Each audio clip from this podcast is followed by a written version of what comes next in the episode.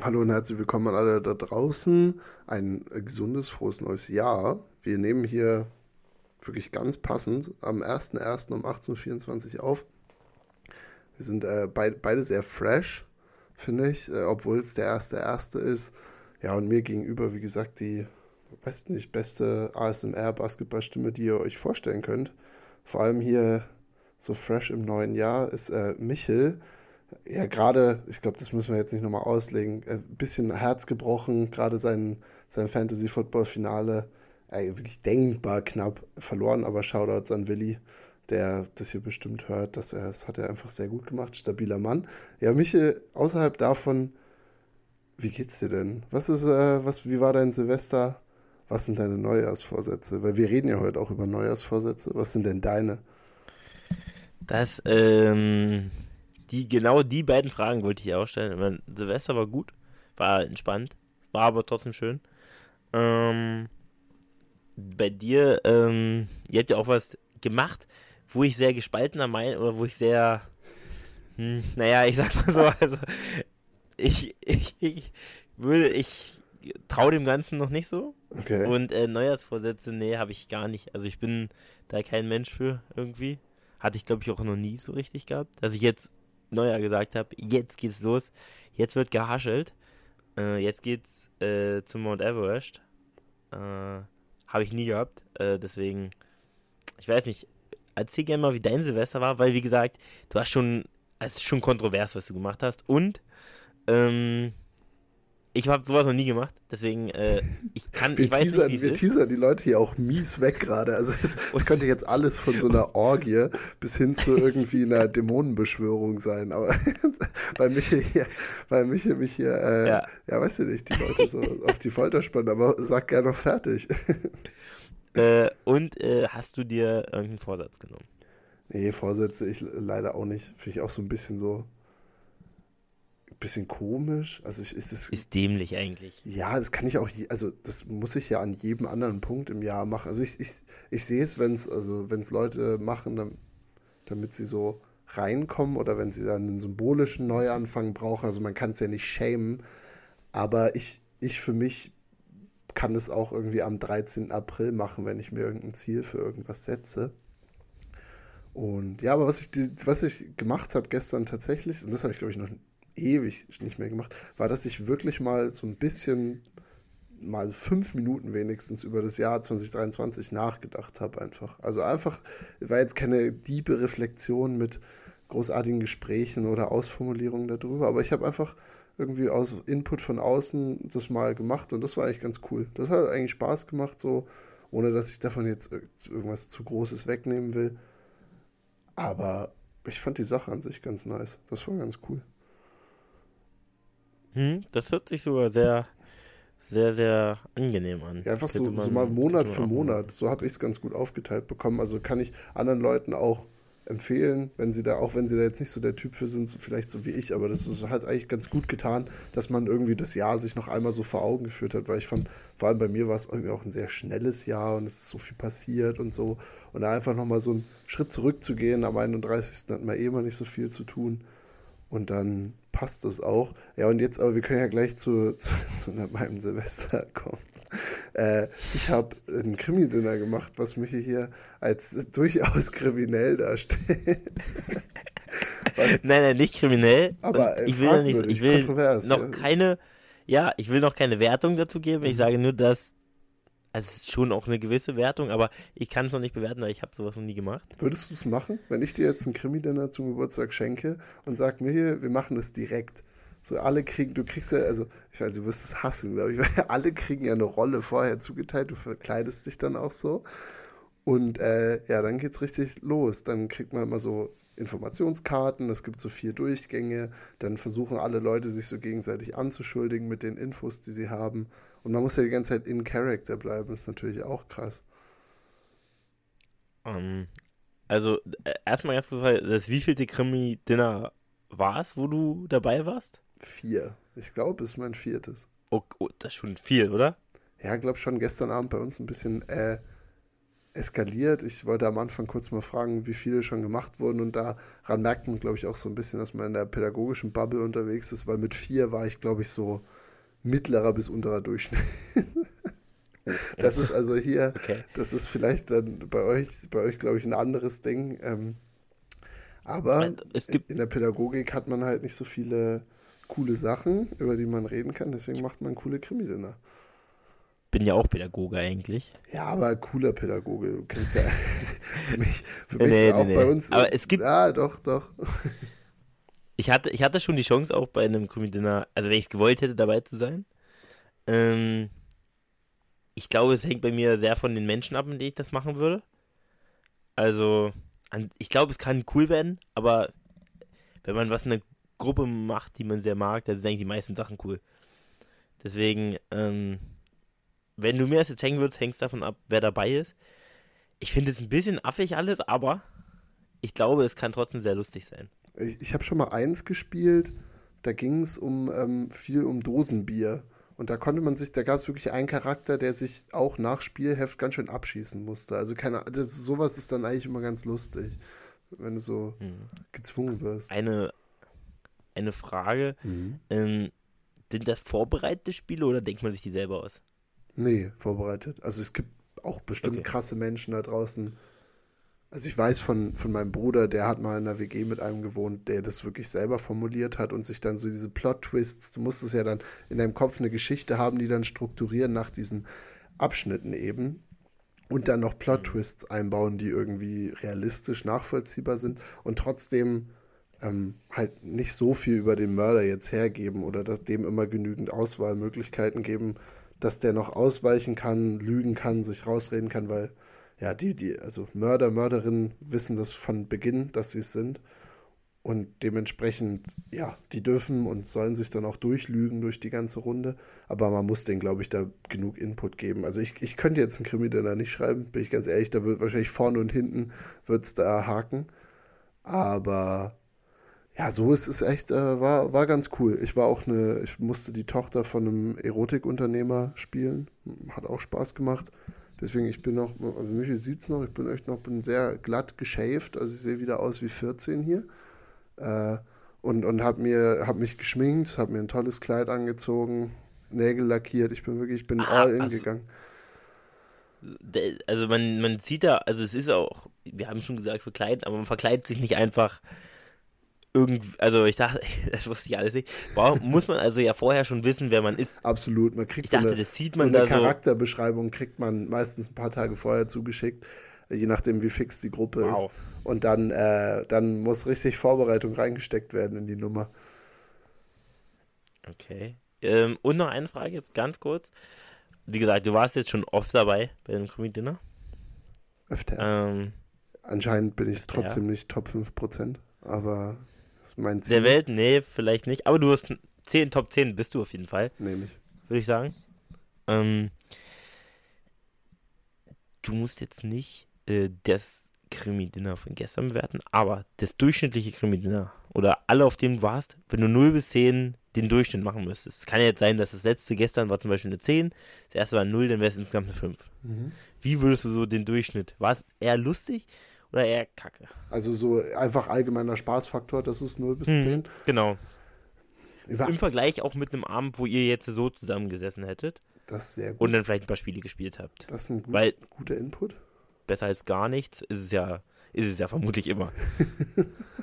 ja, wäre traurig, wenn ich jetzt so eine 3 hier hinbrettere. Ne? Nee, dann würde ich sagen, durchschnittlicher, durchschnittlicher Spaßfaktor äh, ich war auch noch nie der Mörder, muss ich dazu sagen. Ich glaube, dann würde ich es viel schlechter einordnen. Ich hasse das nämlich, wenn ich, äh, da, wenn ich, da kriege ich einen Puls. Wenn ich da von Anfang an weiß, ich habe hier Dreck am Stecken, da bin ich, ich war bei äh, Among Us schon immer so schlecht. Ja, ganz schlimmer Corona-Zeit war bei mir wirklich der absolute Horror, weil ich bei Among Us immer ja, ich, jedes Mal, wenn ich es war, bin ich ganz nervös geworden und das wäre über ein Krimi natürlich kacke. Aber ich würde sagen, durchschnittlicher Faktor sechseinhalb. Sechseinhalb. Also ich hatte wirklich auch schon, ich hatte schon zwei dabei, die waren legit nicht spaßig. Aber dann eben auch welche, die einfach, die, so wie gestern Abend, die richtig einfach Laune gemacht haben, die cool waren, wo das Spiel irgendwie auch Sinn gemacht hat, weil die, die nicht spaßig waren, die hatten dann halt so Logikfehler drin oder so. Ja, da war die Storyline so verwirrend, dass das hat, hat da nicht so Sinn gemacht. Aber ich meine, wenn, selbst wenn das Spiel kacke ist, man hat immer was Geiles zu essen. So. Das war, das ist natürlich dann nice. Gestern dann richtig Raclette reingefeuert. Das macht natürlich immer Spaß, ohne Ende. Das stört dann nicht die Atmosphäre, dass man, äh, Raclette ist ja schon was, wo man zusammensitzt. Das ist ja, es ist ja Weil man weiß, hier Dinner. einer ist der Mörder. Achso, es ist ja auch auf dem Dinner Mhm. aufgebaut, stimmt, ja klar. Zum Teil hast du, Klar, gestern war es natürlich komisch, weil wir nicht das Dinner gemacht haben, was vorgegeben ist. Normalerweise ist tatsächlich, äh, wird dir noch so ein Menü vorgeschlagen, dass dann alle Leute sich aufteilen, dann macht halt einer eine Vorspeise, Hauptspeise, Nachspeise etc. Und dann wird halt über den jeweiligen Gängen diskutiert. Also das ist, das ist eben ja die Kombination dieser zwei Aspekte. Wow. Wow, oder? Wow.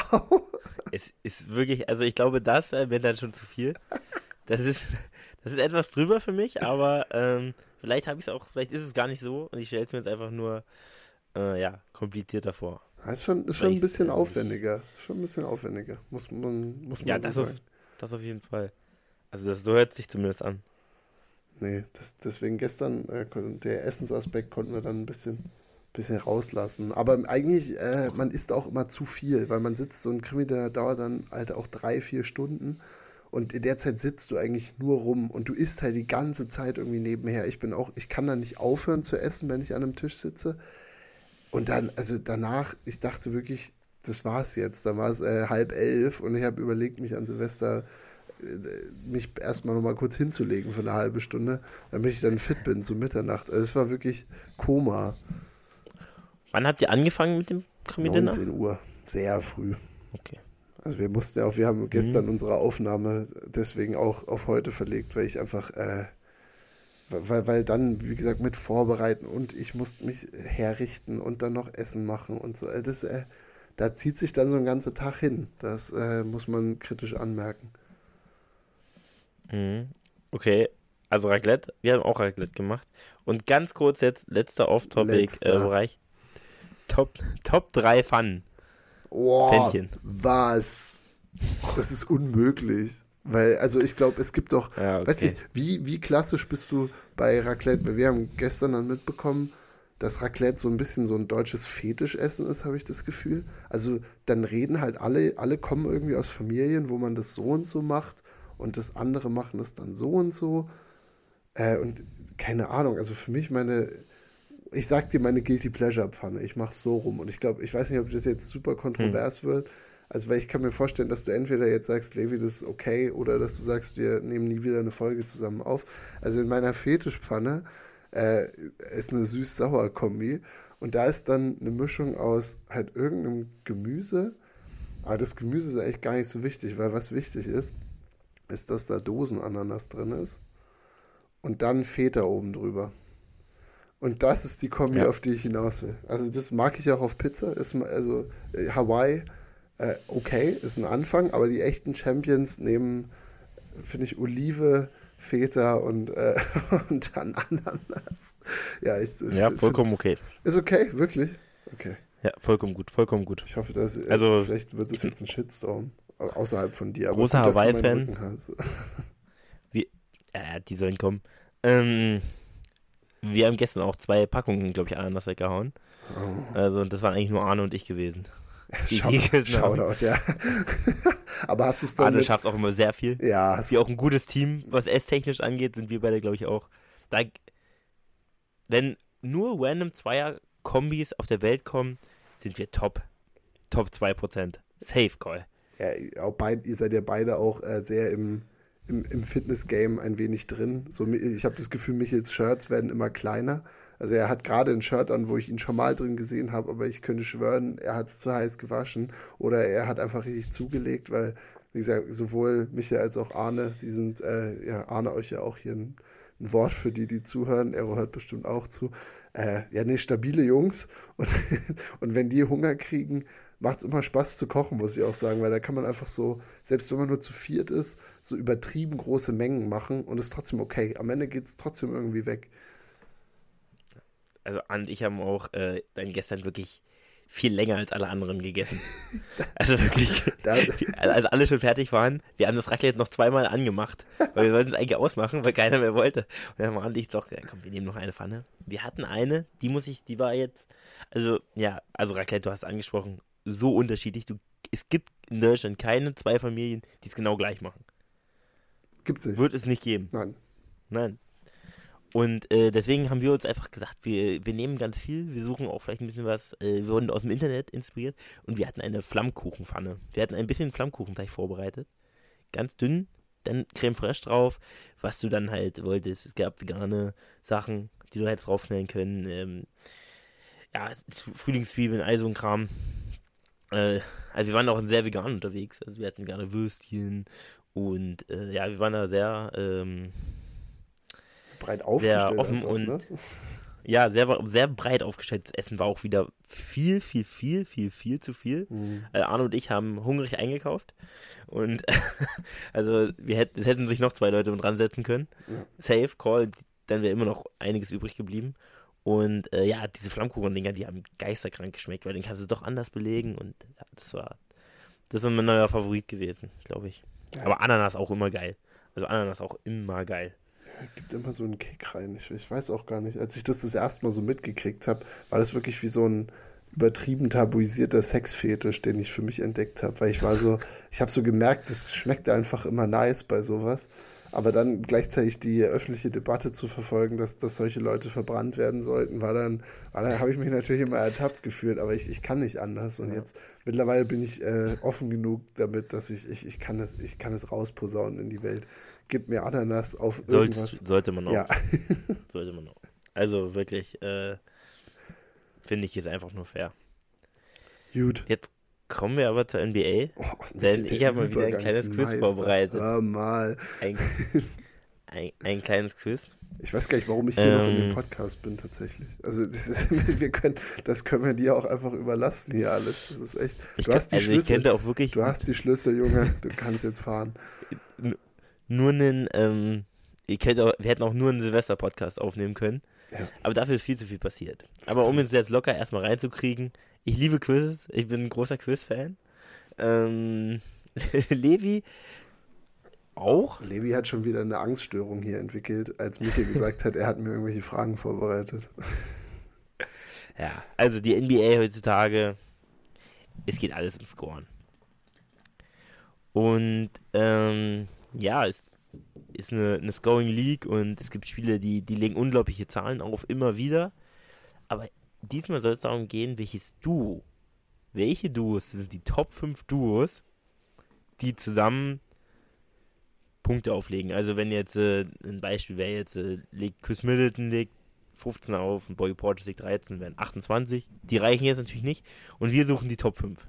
Ähm, du musst mir mal einen Zeitraum geben. Ist es jetzt diese Saison? Ist es All-Time? Die Saison, die Saison, die Saison. Nee, nee, All-Time wäre auch geil. Ich hab, damit habe ich jetzt gerechnet. Also so mich jetzt, äh, mich nee, jetzt ist, History-Fetisch. Ja, mich jetzt History-Fetisch, ja, ja, der also, dann wieder wäre so die Top-Scoring-Duos der 70er. Top in der Top Southwest Duos Power Forward. Power Forward Edition. Die, oh, zwei Power Forwards zu spielen, ne? Oh, lecker, lecker, lecker. Traum. Okay, okay, also es geht Top 5 in dieser Saison. Ähm, ja. Also ich würde, muss ich die Reihenfolge gleich hauen, weil ich, ich spitballe jetzt einfach. Nee, nee, nee, nee. Sag, sag erstmal, wenn du da jetzt so, ich denke, ein paar wirst du rauskriegen auf jeden Fall.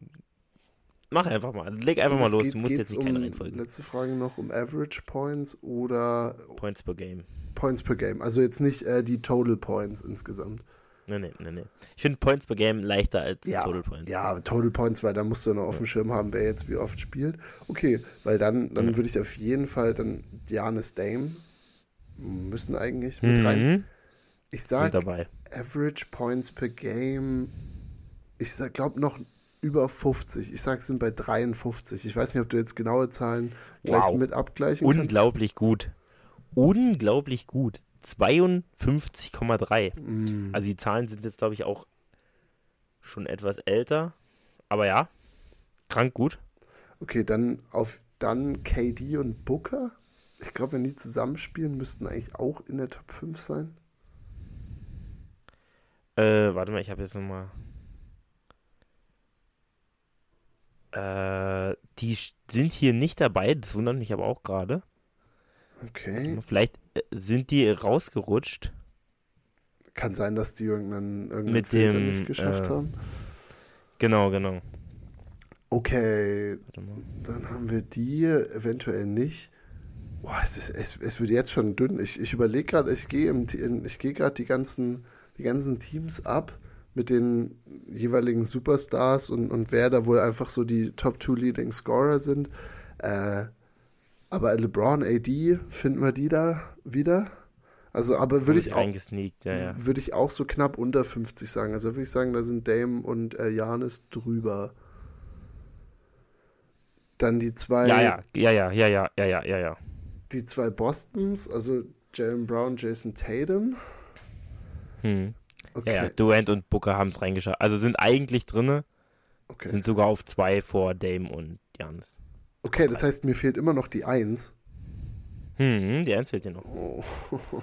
Okay, und ich bin mir sicher, irgendjemanden, irgendjemanden gebe ich hier gerade den miesesten Misscredit der Welt. Äh, Also Ja. wenn, wenn Booker und Dingens dabei sind, dann sind die Boston-Jungs auf der äh, auf der 5, genau. ja, Dann Janis und Dame auf der 4. okay. Nee, Janis und Dame auf der 3. LeBron, Die AD. zwei sind.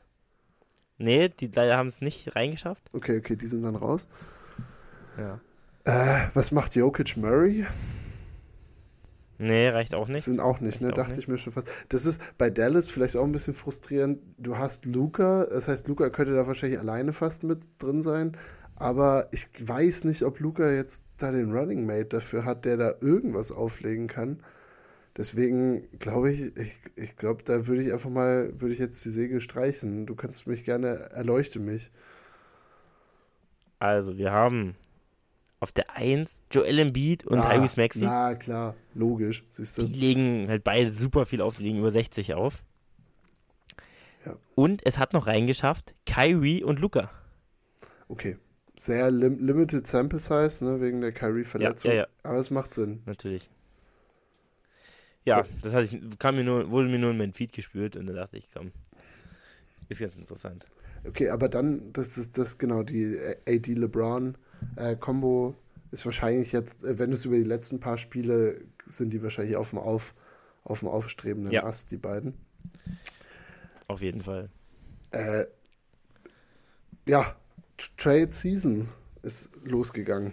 Kickoff für die Trade Season. Also ich meine, ich weiß gar nicht, ob wir den letzten Podcast überhaupt schon vor der Trade Deadline aufgenommen oder Beginn der, nicht Deadline, sondern Beginn der Trade Season aufgenommen haben. 15. Dezember ging es los. Es gibt, gab viele Big Boards, die rausgekommen sind mit möglichen Teams, die kaufen oder die verkaufen wollen. Und jetzt äh, ist es losgegangen und nach jahrelanger Spekulation tatsächlich OG Ananobi on the move. Äh, letztes Jahr die ganzen Jokes sich entwickelt, dass äh, mindestens fünf First-Round-Picks gebraucht werden. Memphis war eine Zeit lang wirklich super interessiert an ihm. Und ja, ein Spieler, glaube ich, bin ich gespannt, was du von ihm hältst. Hat hier jetzt noch nicht die große Bühne bekommen, aber ist, glaube ich, einer, den du einfach überall haben willst. So. Und er geht jetzt zu den New York Knicks. Und ich fand, äh, er ist wirklich ein spannender, spannender Trade. Wir müssen wahrscheinlich erstmal kurz zusammenfassen, was ausgetauscht wurde. Also die, die Knicks bekommen Precious Achuva, Malachi Flynn und, und ja, eben OG, klar. Und äh, die, im Gegenzug die Raptors, Emmanuel Quickly, ein Second Rounder, ich glaube schon im nächsten Jahr. Ja. Ich glaube, Hm. ich, ich vergesse gerade einen. Ich, ja, ich, ich suche es gerade hier wie wild auf meinem Handy. Aber ich äh, reiche ich auf jeden Fall nach. Aber gib du ruhig erstmal deine, gib du deine Gedanken, weil ich, ich finde es krass, es ist ein Trade, der wirklich nicht viele Picks beinhaltet, außer einem Second Rounder, was wir in letzter Zeit, finde ich, nicht so viel gesehen haben. Und ich finde, es ist ein, ein Trade, wo alle gewinnen. Kann ich ja schon mal spoilern, ist so ein bisschen mein, mein Overall-Take. Aber wie hast du es denn gesehen? Ja, ein bisschen durchmischen auf jeden Fall. Ähm, ich bin ein riesen Anobi-Fan. Also, ich finde, das ist den Spieler, der auch jedes Team reinpasst. Also den kannst du in jedes Team stecken, weil er einfach defensiv einer der besten Flügelverteidiger ist. Wirft, er trifft den Dreier auch gut und hat sich scoring-technisch immer weiterentwickelt. Und wo ich sehr, also ich war trotzdem überrascht über den Trade, weil dann ja doch mit Barrett jemand kommt, wo man auch sagt, hm? Genau, den müssen wir noch nachreichen. Die Raptors kriegen natürlich RJ Barrett, Emmanuel Quickly und einen Zweitrunden-Pick genau. im, im nächsten Jahr. Okay, ja. Und da ist da war ich dann so, hm, okay. Schon, ja. Ist auch schon was, ne? Weil ich auch großer Quickly-Fan bin. Auf den freue ich mich auch sehr. Also Quickly bei den Raptors passt auch perfekt rein. Ähm, die Raptors sind jetzt natürlich nicht super gut geworden durch den Trade, weil sie haben halt OG auch verloren. Aber ich, ich glaube, sie hoffen halt so ein bisschen auf den Canadian Guy, RJ Barrett, dass der sich noch, oder dass der nochmal einen Sprung macht. Und ähm, er ist ja jetzt eher so in dieses so ein bisschen Rollenspielermäßige reingekommen in den letzten Jahren. Also dass er jetzt kein, der wird kein All-Star mehr, der ist, der hat halt, spielt nicht schlecht, verteidigt nicht super schlecht, ist aber auch kein Stopper, wirft den Dreier, ich weiß gar nicht, was er wirft, aber hat ihn, glaube ich, letzte Saison ziemlich gut getroffen. Äh, ich glaube, diese Saison sind auch die Wurfzahlen ein bisschen im Eimer, ich bin mir aber nicht ganz sicher. Ähm, was aber natürlich gut ist, RJ Barrett oder OG Anobi hat noch diese Saison Vertrag und nächste Saison hat er eine Player Option. Äh, und RJ Barrett hat ja doch noch einen relativ langen Vertrag, möchte ich sagen. Und ich gucke gerade mal nach. Äh, das bedeutet im Endeffekt auch für die Knicks, die ja dann doch immer, ähm, immer unterwegs sind. Genau, hat ein vier vier Deal abgeschlossen über 100 Millionen oder 107 Millionen. Und genau, ist noch bis 26, 27 im Vertrag und steht, äh, dann 30 Millionen. Und den äh, Raum haben jetzt die Knicks halt freigemacht. Weil, wie gesagt, mit OG hast du nächste Saison noch auf einer Player er die zieht. Ähm, und ansonsten hast du halt wieder viel mehr Cap Space. Und wie gesagt, die Knicks sind ja ein Team, die immer auf dem Free Agent Markt unterwegs sind. Deswegen sehe ich den Trade dahingehend gut. Und ich hoffe halt immer noch, dass OG vielleicht nochmal einen Sprung macht. Weil die theoretisch sind jetzt die Punkte von Barrett und von Quickley offen. Klar, der wird ihn nicht komplett übernehmen, aber er muss auf jeden Fall ein größeres Loch eigentlich füllen, offensiv, als er es jetzt in Toronto gemacht hat. Und da freue ich mich eigentlich auch drauf. Wie gesagt, auch einer meiner ähm, Fantasy Guys. Und äh, ich hoffe, dass er da dann nochmal seinen Sprung macht. Und dass dann wirklich so die, der, der vielleicht zweitbeste Spieler offensiv sein wird bei den Knicks. Natürlich nach Brunson. Offensichtlich nach Brunson. Finde ich auch, ist eine in interessante Perspektive. Äh, du hast die Raptors ja schon angesprochen, so ich glaube, die waren eher für diese Saison so ein kleines so Liebes-Darling-Team für dich. Also ich glaube, du hast sie auch relativ high in den Preseason Predictions und ich glaube, also so wie es jetzt die letzten Monate lief, ist es, glaube ich, okay, wie die Raptors sich entwickeln, weil es einfach sie doch ein paar Spiele hintereinander verloren haben. Stehen jetzt, glaube ich, bei 12 und 19 nach knapp 30 Spielen. Und ich glaube auch nicht, dass die irgendwie ein 500-Team diese Saison werden. Und jetzt hast du vor allem Ananobi, der 26 ist, eingetauscht gegen zwei junge Spieler mit Barrett und ähm, Quickly, dass du die mit Scotty Barnes, der 22 Jahre alt ist, besser paaren kannst. Also ich, ich sehe es wirklich für die Raptors jetzt so ein bisschen naja, in Anobi hätten sie wahrscheinlich irgendwie in der Free Agency verloren für nichts. Und nach dem, was mit Fred Van Vliet und so passiert ist, kannst du dir das, glaube ich, nicht leisten. Du kannst nicht immer super Spieler entwickeln und sie dann nicht halten, aber auch nicht traden. Von, von daher bin ich auch Fan für die Raptors Organization, weil ob sie jetzt, wie gesagt, ob die jetzt diese Saison 35 oder 40 Spiele gewinnen, interessiert eigentlich gar keinen. Also es geht ja für die wirklich langfristig Entwicklung um Scotty Barnes, deswegen würde es mich auch nicht wundern, wenn Siakam jetzt als nächstes Tra Trade-Ziel fällt, weil dann haben sie, sie können sich jetzt wirklich so Assets ranholen. Sie haben ja wirklich das Talent in ihren Reihen.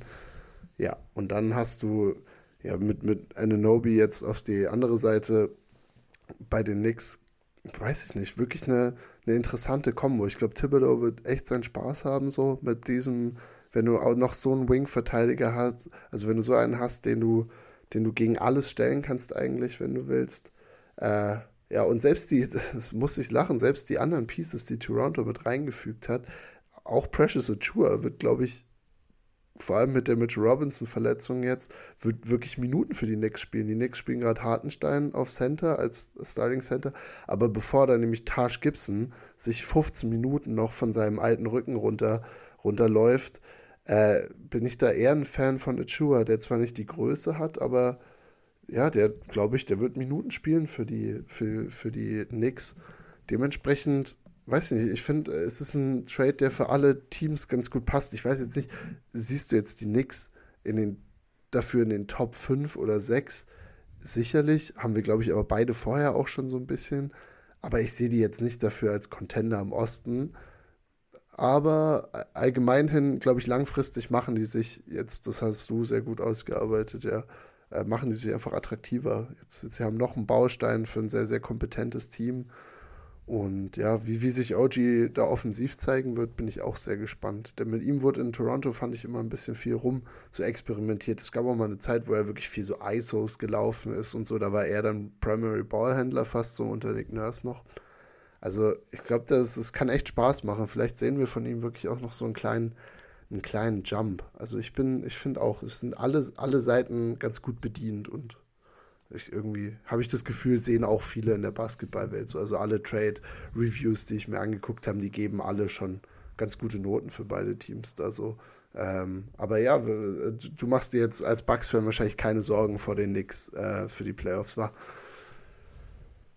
Wenig, wenig Sorgen mache ich mir da. Ähm, ja, wie gesagt, waren die Knicks vorher nicht. Ich glaube schon, dass sie dadurch stärker sind an sich. In der Spitze zumindest. Ähm, aber ja, da wäre jetzt äh, wäre gelogen, wenn man sagen würde, ich sehe die Chancen, also ich sehe eigentlich keine Chance, dass sie über die zweite Runde hinausgehen. Also das müsste, es kann immer passieren in der NBA. Äh, Embiid verletzt sich, Maxi verletzt sich, dann haben sie schon eine Chance gegen Philly zu gewinnen, aber ansonsten wird es schon echt schwer. Also dafür reicht es einfach in der Spitze nicht, weil deine Top, äh, deine Big Three besteht ja immer noch aus Brunson, der gut ist, der überragend, erst also überragend ich, ist. Ich finde wirklich All-Star eigentlich diese Saison.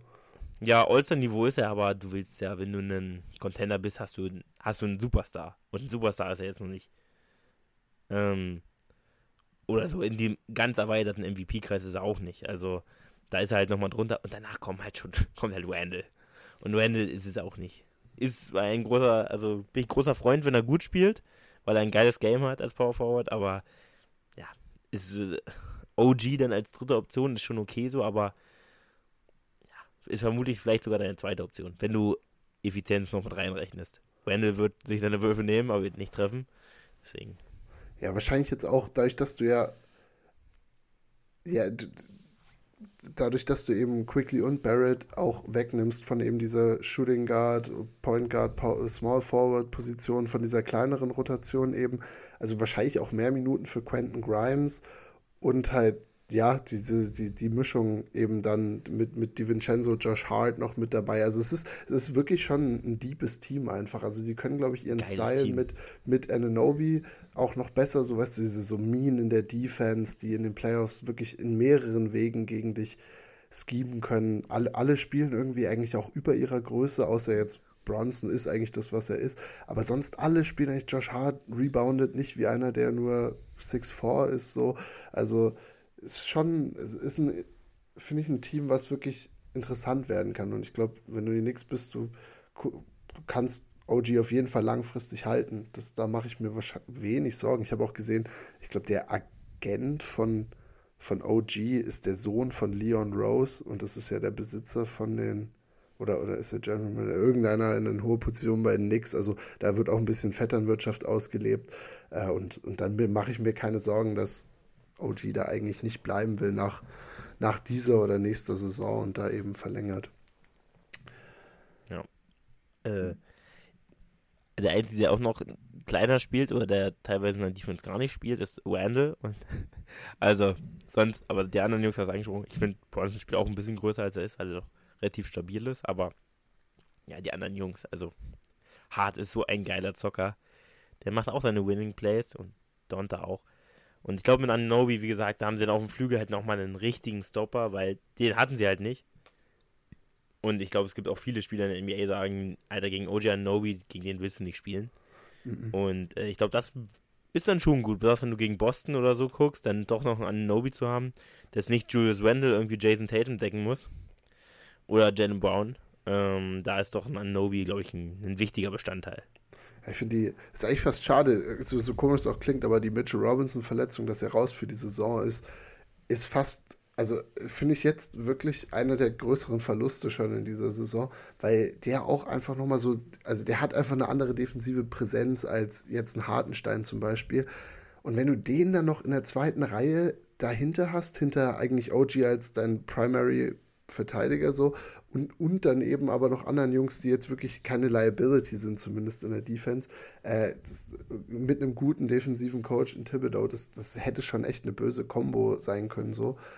Ist schade jetzt. Oh, ich, de ich denke aber, dass sie, ja, ich weiß gar nicht, ob, die, ob, die, ob sie jetzt noch weiter versuchen, Moves zu machen oder ob sie schauen, wie weit sie jetzt einfach mit diesem Kader kommen. Aber die Knicks bleiben auf jeden Fall, glaube ich, ein heißes Team für diese Saison. Ich freue mich auch, dass wir weiter über sie reden können. Die waren letztes Jahr schon eine, eine coole Story. Äh, ja, ja. Die, die zwei Teams haben wir jetzt ja so ein bisschen abgefrühstückt und jetzt eigentlich das kleine ja, Neujahrssegment hier von uns ist, weil obwohl Michael und ich keine Vorsätze haben, werden es bestimmt viele NBA-Teams haben. Und wir begeben uns jetzt sozusagen in die Rolle von allen Teams nacheinander. Wir gehen Eastern und Western Conference durch und wir haben für jedes Team einen Neujahrswunsch formuliert. Ich glaube, wir können da wirklich ein bisschen durchspeeden sozusagen. Einfach, äh, weil ich glaube, oftmals sagt das ja schon alles, was gesagt werden muss. Aber ich bin dafür und ich äh, mit deiner Meinung hier natürlich auch nochmal mit einholen wollen, dass jeder pro Conference ein Team haben kann, wo man sagt, lass uns über das noch ein bisschen mehr reden. So, oder was hast du damit gemeint, dass wir in die Richtung gehen? Ähm, sonst, sonst ist es hier nur eine Aufzählung von irgendwelchen Slogans. Dementsprechend, was, mhm. was, was hältst du von der Idee, dass, dass wir, wir haben Sehr pro, gut wir haben ein Ding und, und dann denke ich, da können wir uns da mit dem Team noch ein bisschen tiefer befassen, können uns Hot Takes um die Ohren hauen und ich denke mal ein bisschen good old fashioned hier in eine Diskussion reinkommen. Willst du mit Eastern oder Western Conference anfangen? Ich würde mit dem Osten anfangen. Denke denk ich fast auch. Wir haben, sind so vorgegangen, dass ich äh, einfach von den Standings die Geraden genommen habe, die Geraden äh, 1, 3, 5, 7 Zahlen und Michael die Ungeraden. Das heißt, ich fange jetzt auch an, ne? Oh ja. Ja. Genau. Bin mal genau. gespannt, bei wie vielen Teams wir uns überschneiden, weil ich war mir echt nicht sicher, manchmal, ob ich die richtigen Standings ja. mir angeschaut habe. Aber wir sind ja, wir sind ja hier Profis, was Improvisation angeht. Äh, ich, Neujahrsvorsatz für die Boston Celtics: äh, Derek White keinen All-Star werden lassen, weil, kurze Begründung, Derek White spielt gerade wirklich so gut, wie man nur spielen kann, wie man Derek White ist kriegt jetzt die ersten ja, Experten rein, die sagen, na, der muss eigentlich, der sollte All-Star sein. Guck mal, was der offensiv, Two-Way-Guard, was der alles machen kann. Äh, ich finde, lass, lass ihn es nicht werden, lass ihn diesen Chip on his shoulder weiter haben. Und dann gehst du mit einem heißen Derek White in die Playoffs, red hot. Und er kann sozusagen, er kann die Karte spielen, dass ihn jeder gedautet hat. Das finde ich, sollten die Celtics machen. Okay, okay, okay, ja. Das ist ein sehr schöner Vorsatz. Ja, gut, bei den, bei den Top-Teams ist es halt immer, ist es ein bisschen schwieriger. Also das ist also perfekt. Also ich habe das auch oft gehört. Für mich ist er jetzt kein All-Star, aber ähm, also er wäre so ein, er wäre so ein Andrew Wiggins All-Star, der eigentlich kein All-Star ist, aber dann durch dieses Narrative irgendwie reinkommt. Aber ähm, nee, wäre nicht. Ja, die, das müsste jetzt eigentlich auch noch safe sein die Bugs. Und da habe ich als Vorsatz ähm, hascheln und Defense spielen. Sehr gut. Also, weil es ist auch immer noch wirklich, macht das oft betroffen, wenn der Backcourt da aus Dame und Beasley besteht. Man liegt, der wirft, also offensiv ist es top, was der Junge macht, aber es gibt Possessions, da, da halten beide zusammen ihre Gegenspieler, die fast 24 Sekunden den Ball haben, 0 Sekunden vor sich. Also, es kommt nur noch Janis oder so, der dann Help Defense spielt, was dann dafür sorgt, dass der Ball rausgekickt wird. Aber ansonsten, diese, die verteidigen nicht. Und Absolut ich weiß, nicht. also ich weiß nicht, ob das, äh, wie lange das noch so gehen soll.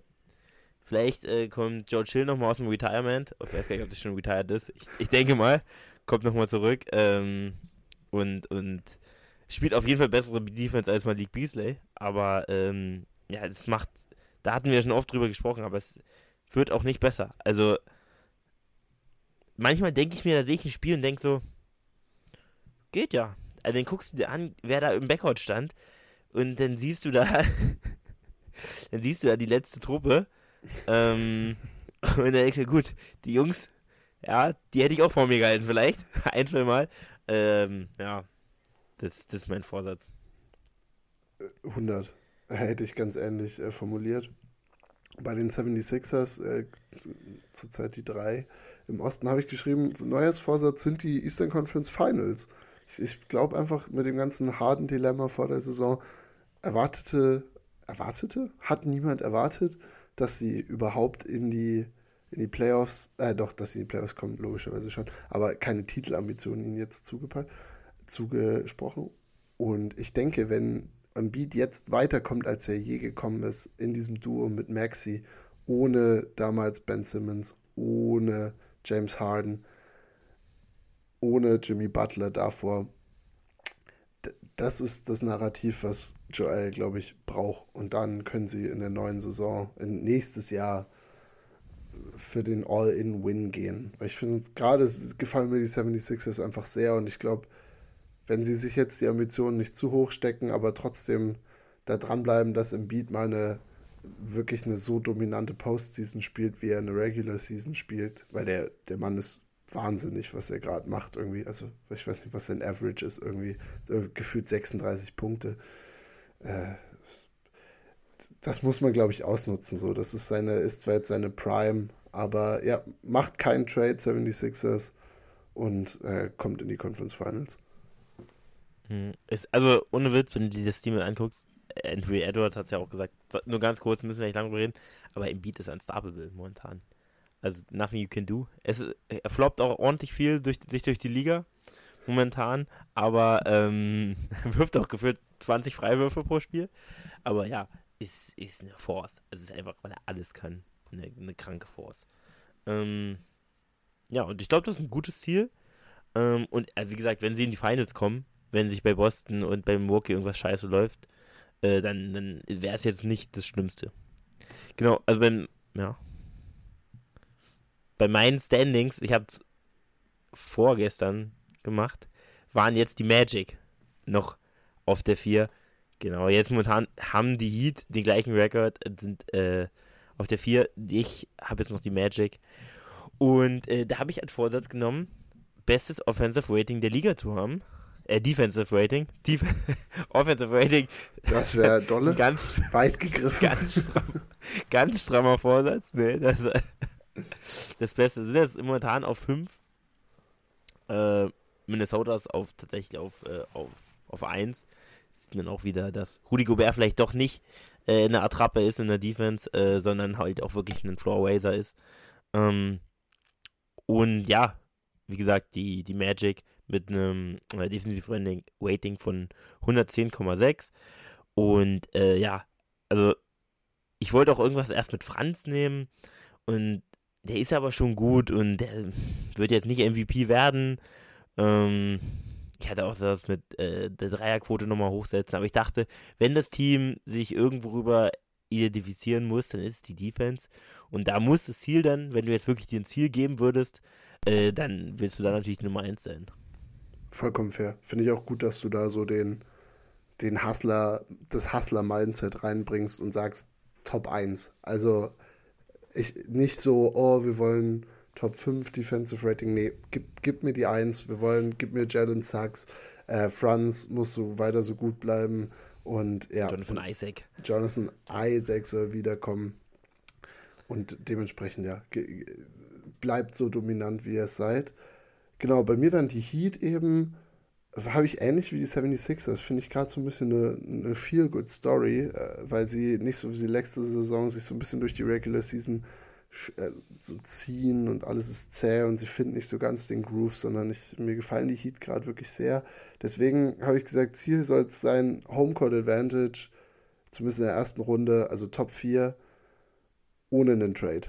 Also weil die Heat natürlich auch schon wieder nach diesem geplatzten Dame-Dilemma. Jetzt gibt es andere Laurie Markinen, andere Namen, die da reingeworfen werden, die offensichtlich ja super passen werden. Aber ich finde, die Heat weiter entwickelt da so jemanden wie Triple J, Hami Harkis Jr., macht mit den Jungs da weiter und Tyler Hero ist wieder da. Und ich glaube, dann sind die trotzdem weiterhin gefährlich. So, also ich, ich, ich, solange die nicht in der Postseason mal komplett ausgezogen werden in der ersten Runde, bleibt dabei Heat. Das ist mein, mein Vorsatz. Das wird das, äh, das Front Office bestimmt ganz anders sehen, als das, was ich hier gerade dargelegt habe, aber bleibt dabei. Und zieht noch irgendeinen Spieler aus Jugoslawien, aus äh, Litauen, aus der Liga raus und macht den irgendwie einen 13-Punkte-Scorer in den, in den Playoffs sehr gerne. So, sowas, sowas würde ich gerne nochmal sehen. Deswegen, ja, Heat gefallen mir. Hm, ja, mir nicht, aber ähm,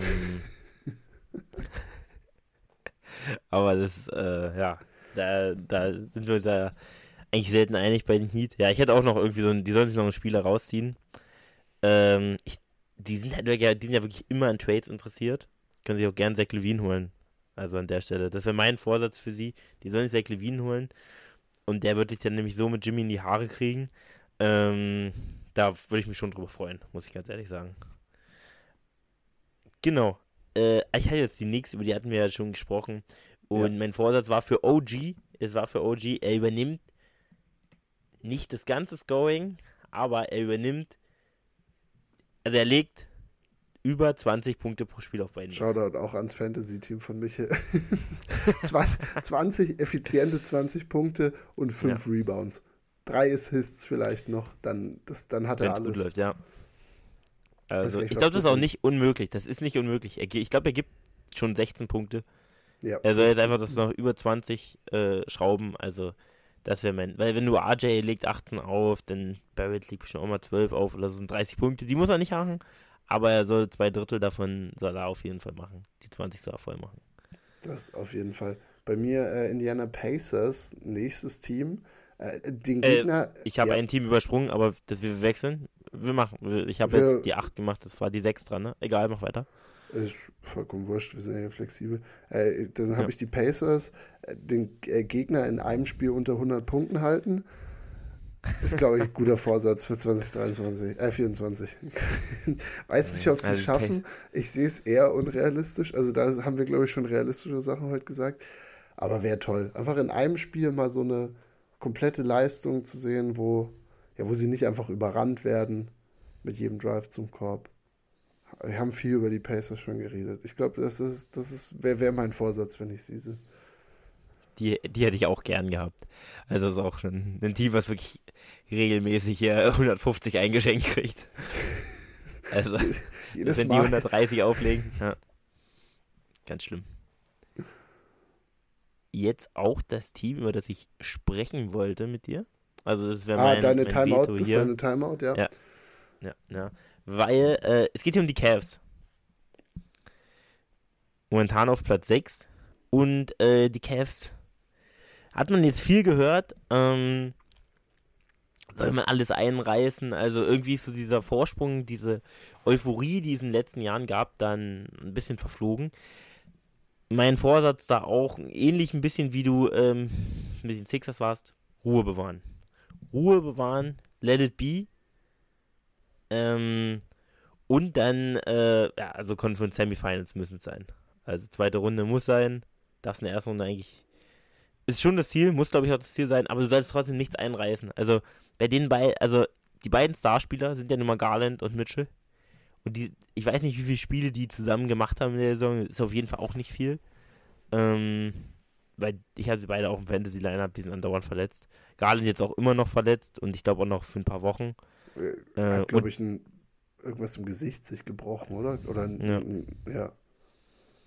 Und ist, äh, ist ja eigentlich sein Team. Also er ist trotzdem noch der wichtigere Spieler, finde ich, wenn, wenn jetzt Mitchell auch dabei ist. Äh, obwohl Mitchell natürlich vom Scoring her dem Garland natürlich deutlich überlegen ist.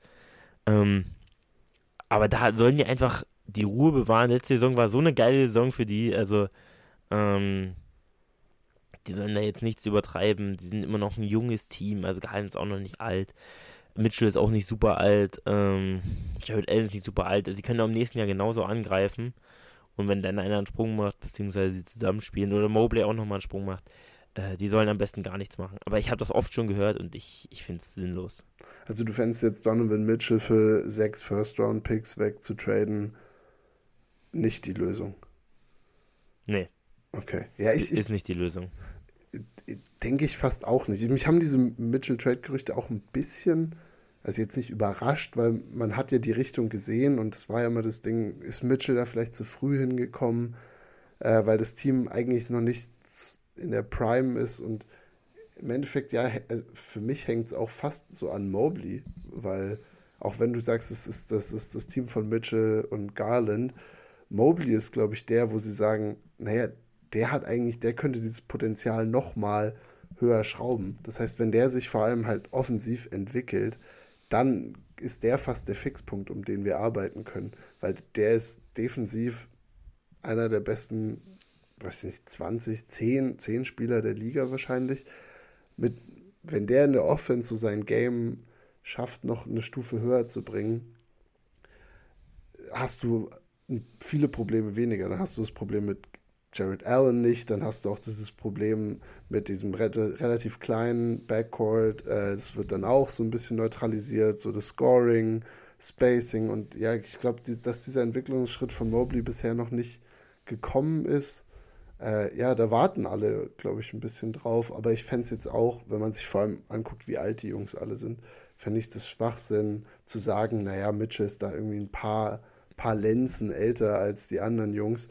Deswegen lass den rausmachen. Ich glaube auch, also Mitchell kommt jetzt erst in seine Prime rein und dann hättest du trotzdem noch drei bis vier Jahre, wo du, wo, wo, wo die das versuchen können rauszukriegen ja, also ich, ich bin auch kein Verfechter davon, jetzt zu sagen, vor allem, weil sie es ja so, so langsam wieder in besseren Groove gekommen sind. Das war auch zu einer Zeit, wo sie, weiß ich nicht, 12 und 13 gefühlt standen. Jetzt sind sie so ein bisschen on, in so, auf so einen Mini-Run gegangen.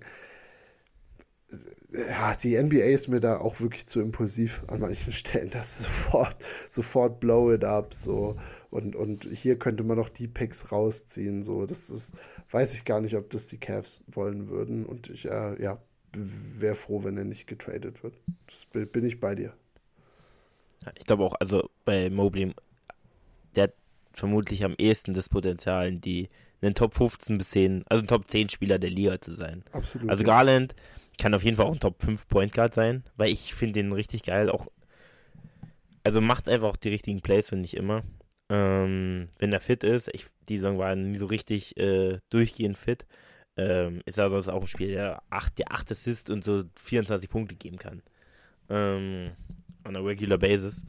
Und, aber wie gesagt, ja, Mobley, um den steht und fällt es eigentlich, aber der ist halt auch noch jung. Und es können auch Spieler nach drei Jahren nochmal einen Riesensprung machen. Also gab es auch schon oft genug. Ja, deswegen. Vor, vor allem äh, ja. mit dem Skillset, was er ja theoretisch hat. Ich glaube, wo die Bedenken ein bisschen größer werden, ist, dass er bisher immer noch nicht irgendwie ein verlässlicher Freiwürfer geworden ist. Deswegen ja die Debatte auch, dass, dass vielleicht der Touch so ein bisschen fehlt bei ihm. Aber das sind alles Sachen, wo du sagen musst, wie gesagt, guck dir die besten Spieler in unserer Liga an. So, also Janis war nach drei Jahren nicht das, was er ist.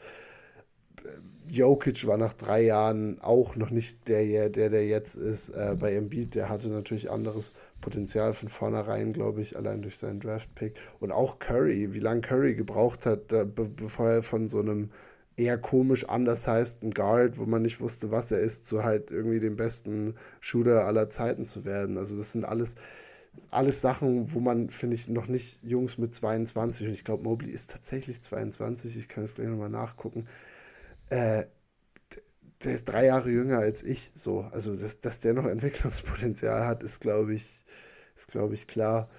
Ähm, ja, fand, war ein gutes Team, glaube ich, für eine, gutes Team für eine Timeout. Ich habe bei Brooklyn, äh, nächste Team hier auf der Liste, als Vorsatz, äh, dass sie, sie sollen als Eighth Seed die Playoffs erreichen, während KD mit den Suns die Playoffs verpasst.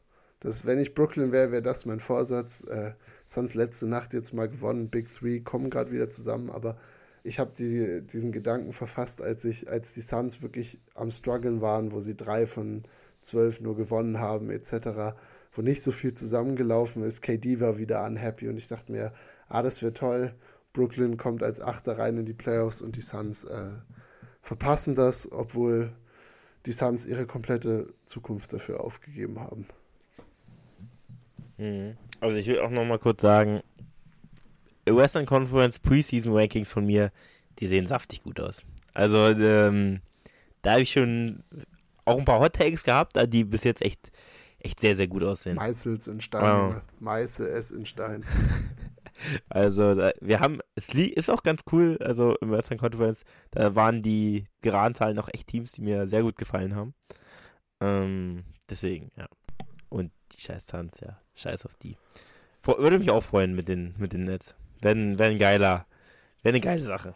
Ähm, ja, als nächstes die Bulls. Und die Bulls, auch ein Team. Ähm, ja, sch sch schwierig, aber ähm, ja, sich in letzter Zeit, also sind momentan auf der, auf der 10. Und ähm, da hatte ich kurzzeitig, äh, also ich hatte stehen, ähm, Drummond unleashen. Ich würde gerne wirklich, wirklich nochmal Drummond in so einer Rolle sehen wie in Detroit damals. Ähm, Wo er 15 und 18 hatte, aufgelegt hat. Gen genau, genau. Und äh, All-NBA, All-Star war, von sich selber behauptet, er ist ein Hall of Famer. Die Zeiten, schöne Zeiten. Ähm, aber eigentlich jetzt, sie sollen traden. Es gibt viele Teams, wo man sagt, die sollen nicht traden. Das ist ein Team, das soll traden. Schick Levine weg, der soll weg, der Typ. Also der ist so der, der Erste. Und dann, meinetwegen, pack den Rest auch noch weg. Verkauf, was du kannst. Äh, Lonzo ist, habe ich dir gelesen, das erste Mal pain-free gelaufen. Vielleicht kommt er jetzt wirklich schon 2025 wieder zurück. Also, er ist noch weit vom Spiel entfernt, aber er ist paid-free gelaufen das erste Mal. Das ist schon krank. Ähm, nee, aber sie sollen einfach traden. Also besonders Zach Levine. Gucken, was man dafür kriegt, weil ich glaube, man muss dann schauen, der Mann verdient 40 Millionen, was du da erstmal zurückkriegst. Und äh, ja, ist eigentlich ein cooles Team, was vor ein paar Jahren echt so das aufstrebende Team irgendwie war, was jetzt irgendwie super bedrückend ist.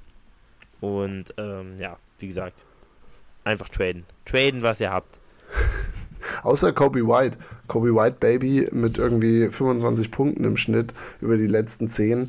Äh, ja, und auch die, das, äh, die Spiele, wo sie jetzt angefangen haben zu gewinnen. Also die, ja, weiß nicht, Bulls krabbeln gerade wieder komisch Richtung 10 Seed. Also wenn die in so einem Play-In-Spiel sind, wird mich das auch wieder nicht wundern. Ja, jetzt, ich finde nee, ich finde so diese letzten Teams jetzt, das sind glaube ich auch alles Teams, die wir beide wirklich nicht so richtig mögen, können wir wirklich einfach durchrattern. Ich habe die Hawks abbekommen. Das war wirklich ein richtiger Kack-Pick. War ich richtig sauer, als ich gesehen habe, dass ich die Hawks hier mir was ausdenken muss. Und ich habe aufgeschrieben, alles Mögliche aus einem DeJounte Murray-Deal rausholen. Weil auch ich finde die Hawks, das Experiment mit Trey und DeJounte hat nicht geklappt. Quinn, Quinn Snyder, der ja irgendwie so der Dude da jetzt sein soll, bisher auch noch nicht so, auch wenn sie jetzt eine ganze Offseason Zeit hatten. Und ich finde 30 Spiele manchmal schon so eine Sample Size, wo ich sage, naja, wenn du da jetzt so wie die wirklich 12 und 19 spielst und diese Defense kriegt wirklich, also weiß ich nicht, die Defense kriegt ja, die würde nicht mal uns gestoppt kriegen, so. Äh, dann muss irgendwie was weg. Und ich glaube, also Trae Young kriegst du einfach nicht verkauft und werden sie auch nicht machen. Der ist da der Franchise-Spieler. Und deswegen, ja, Murray hat, glaube ich, einen, hat einen guten Markt. Die Lakers, gibt ein paar Teams, die sich das gut vorstellen könnten. Die Nets, wenn sie wollen. Äh, und ja, versucht da irgendwas rauszuziehen und weiter aufbauen. Vielleicht diesmal mit Defense-Spielern. Hm, würdest du sagen, nur ganz kurz, Trae Young, klar, ist der, ist der Franchise-Guy der Hawks, aber ist Trae Young ein Franchise-Player? Also. Muss er, glaube ich. Also, wenn Trae Young kein Franchise-Player ist, weiß ich nicht mhm. genau, ob du ihn maximierst, weil ich glaube, er wird dadurch maximiert, dass er einfach die Nummer 1 Scoring Option in einem Team ist. Weil auch jetzt, also Aber diese Saison, Trae Young legt kranke Zahlen auf. Also wenn, die, wenn dieses Team nicht so abgrundtief schlecht wäre, könnte Trae Young wieder, hat wieder so einen halben All-Star-Case und das wird wieder ein riesiges Ding werden. warum er nicht All-Star werden wird, sondern vielleicht eben einer wie Derek White. Äh, deswegen, ich glaube, Trae Young muss dein Franchise-Player sein, du musst ihn halt nur mit den richtigen Leuten flanken. So, das, das wäre das, was, was mir wichtig wer, ist. Wer wäre das so? Janis? Weiß ich, ich glaube ich glaub halt einen, einen Big, der eine gute Lob-Thread ist, also Rudy Gobert würde da nicht verkehrt Okung, Okongwu? Okongwu nicht. Und äh, eigentlich alle, die Defense spielen, außer er. Äh, also DeJounte Murray zum Beispiel, DeAndre Hunter, so eine Jungs, die könnte man da gut gebrauchen. Ja. Also für mich, ich hasse Trey Young. Ich finde, das ist kein, also er ist ein Franchise-Player, weil er den Ball braucht, aber er ist, also für mich ist er kein Franchise-Player. Gut, er war in den äh, Conference Finals und er denkt, er wäre Champion geworden, hätte er sich nicht verletzt. Kann er ja auch denken, ist er für mich nicht. Also ich finde, das Team ist nicht so schlecht, was er hat. Wenn du da einen anderen Franchise-Player reinstellst, ist das Team besser in meinen Augen. Ja, aber ein anderer Franchise-Player, der einfach grundsätzlich andere Attribute hat. Und ich glaube, deswegen, dadurch, dass du dir deinen Franchise-Player nicht hinbiegen kannst, wie du willst, müssen sie ja, mhm. glaube ich, weil du findest halt dann jemanden wie Trey Young von der Personality, von dem, wie er das Team ja im Scoring und so leaden kann, da müsstest du ja sonst wen für traden, sonst müsstest du deine ganze Zukunft für traden, um halt an so einen ranzukommen. Und deswegen glaube ich, wie gesagt, du musst da einfach, natürlich würde da jetzt in der Rolle jemand anderes wahrscheinlich geeigneter sein. Du siehst es ja eben auch, dass seine Teams eigentlich seit diesem Conference Finals Trip äh, eigentlich immer eher frustrierend waren so. Und so ist es. Und die dachten halt, die haben es halt probiert mit DeJante. Und ich glaube, das ist jetzt Zeit, dass man das vielleicht nicht mehr macht. Ja, also ist auch ein geiler Typ. Ich mag DeJante. Ich, ich wünsche ihm auch, dass er da rauskommt. DeJante zu den genau. ähm, zu den Bucks. Leider haben die Bucks nur noch so einen Second Rounder, aber vielleicht kriegen sie ihn dafür. Für Chris Middleton straight up oder was? Würdest du es machen? Ja. Ja, ich glaube auch.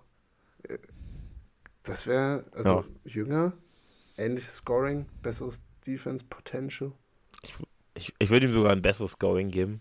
Ja. Ich weiß nicht, wie gerade seine Dreierquote war. In dem Jahr, wo er All-Star wurde bei San Antonio, hat er eine ganz gute Dreierquote gehabt, das weiß ich noch. Da war er so bei 37 Prozent. Und das würde ja schon, das wäre vollkommen okay. Also, ja, war ein All-Star. Gut, Chris Middleton war auch ein All-Star, aber ist auch ein bisschen älter. Und John T. Murray konnte Lockdown spielen damals in San Antonio. Also war ein geiler Defender gewesen. Und äh, ja, sowas, sowas würde man sich ja wünschen bei den Bugs. Also, den könnte man auf jeden Fall gebrauchen. Ja, trifft gerade mhm. 38 Prozent seiner Dreier bei ja. knapp über sechs Versuchen aus dem Feld. Also ist eigentlich das, also das ist genau das, lecker. was du dir, das ist eigentlich das, was du dir wünschst, ne? Von einem Two, von einem Two-Way Guard. Äh, Derek White ich, ich, gibt diesen Trick. Ich, ich, ich schicke mal eine Anfrage ran. Ich gebe das mal weiter an die Bugs. Ähm, Adrian Griffin Bescheid sagen, dass er sich äh, mal kümmern soll. Ah, nee, das, äh, Straight up. also den, den Trade würde ich auf jeden Fall machen. ähm, ich finde Malik bisher gar nicht so schlimm. Er ist halt nur defensiv. Kann er halt wirklich gar nichts. Äh, bei den Raptors, ja, Spaß haben. Ja. Ist das, das Mantra auf jeden Fall. Ist perfekt, ja. ähm, ja, und wenn man jetzt noch was Genaues, also die Raptors sollen einfach nur so gut spielen, wie sie können, aber äh, ich würde mir auch, also Scotty hat schon den Sprung gemacht.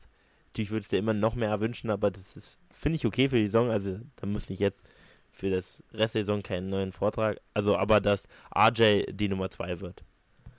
Dass RJ halt sein Ceiling erreicht, war nochmals Nummer 3 Pick und war auch in der Highschool vor Zion gewankt, so als Top-Player und vor ihm sind Jar gegangen und Zion. Zion, klar, spielt wenig, aber hat ja das Potenzial, auch ein Top-10-Player zu sein. Jar wenn er nicht gerade irgendwas macht, dann müssen, wenn wir auf den kommen, müssen wir auch ganz kurz über den sprechen. Ähm, auch, wir müssen die Western Conference noch richtig durchjuckeln. Ja. ja, okay, auf jeden Fall äh, Spaß haben. Spaß haben, sehr gut. Äh, Hornets, Lamello für 45 Spiele haben. Erstmal kleiner Anfang. Die Hornets haben wirklich andere Probleme. 45 Spiele, mehr wollen wir erstmal nicht. Pool auf die Bench habe ich für die Wizards aufgeschrieben. Fantastisch. der, unser wieder und, Arne, und Kuss wieder traden. Arne, Und Kuss traden. wieder äh, Arne-lastige Folge hier. Shoutouts an Arne, der würde dann seinen Kopf komplett über Jordan Poole, seinen Fantasy-Pick, äh, zweite Runde oder so verlieren. Ja. Tja, schade, aber fair. Und äh, Detroit Pistons äh, haben leider ihre 28 Spiele. Ich hatte hier bis gestern zu stehen. Ähm, äh, den, den All, also versuchen wirklich so viel Spiel wie möglich am Stück zu verlieren. Jetzt habe ich es anders, sie, nachdem sie jetzt diesen Rekord mit 28 Spielen halten, noch andere Negativrekorde jagen. Also ich habe ich hab mir schon die, ich habe zu den Pistons mal ein komisches Loophole gefunden äh, und ich möchte wirklich, dass sie, dass sie weniger als neun Spiele gewinnen. Gerade sind sie on pace für, glaube ich, sieben und neun ist der All-Time Losing Record von, den, von Philadelphia in 72, 73. Also da würden sie richtig, da würden sie richtig was liefern und ja, und alles abreißen, bevor sie diesen Number One Pick nächste Saison bekommen. Wirklich, lasst diesen, lasst dieses Front Office gehen. Also, das, sollten die Pistons auf jeden Fall machen, weil auch noch ein witziger Stat, den ich aus meinem Pistons Deep Dive gelernt habe, die haben in ihrem Team neun Lottery Picks gerade. Also es ist ein sehr junges Team und die haben wirklich neun Lottery Picks statt irgendwelche Veteranen, die sind auch gerade verletzt, die, die paar, die sie haben. Und es zeigt halt, okay, ein Team, was nur aus jungen Spielern, die sich noch nicht ge gezeigt haben, aufgebaut ist und jetzt nicht den Top-Spielern in jedem Draft, sondern halt pro projected vielleicht Top 10 aus dem Draft. Damit gewinnst du keine NBA-Spiele. Machst du einfach nicht. So, Und- das, ja. Und Kate. Und Kate. Und hier, wie heißt der? blöd? Jaden Ivy auf Studiengrad. Ja. Ähm, Also ja, die, reißt, die machen betroffen, die alles, Jungs. Ja, reißt alles ab und lasst vielleicht eben Kate und von mir aus noch Asar Thompson, das ist my guy. Äh, lasst, lasst die noch übrig und sonst äh, komplett von vorne starten. Okay, Western Conference. Ich starte. Die T-Wolves äh, brauchen nur einen Backup-Point Guard. Das ist ihr Vorsatz, glaube ich. Holt, holt euch irgendeinen Backup-Point Guard, weil Mike Conley ist 40 und der spielt so geil. Der es aber sehr gut macht. Ich liebe Der Mike sehr, sehr Conley. gut macht. Ich liebe ihn, Ich wirklich. Und Ist er der holt- beste Rollenspieler der Liga. Momentan. Ja. Na, also habe ich nicht genug Also- drüber nachgedacht, aber ich, ich, er ist bei mir oben mit dabei so. Aber und dann Ja. holt euch Mike Conley Abklatsch, äh, keine Ahnung, Trey Jones von den Spurs, vielleicht. Äh, Tyus Jones von den Wizards. Die Wizards sollen eh alles verkaufen. Und doch Tyus Jones wäre wirklich so ein bisschen undersized Point Guard, der einfach so ein ruhiges, einen ruhigen, ruhigen Shooter läuft und die Offense einfach so ein bisschen in ihre Motions kriegt. Das brauchen die T-Wolves. Mhm. Als nächstes kommen auf Nummer 2 die Oklahoma City Thunder. Ich glaube, die hatte ich auf drei in meinen Projections. Schmeckt. Ähm, also, sie müssen zwei Sachen erfüllen.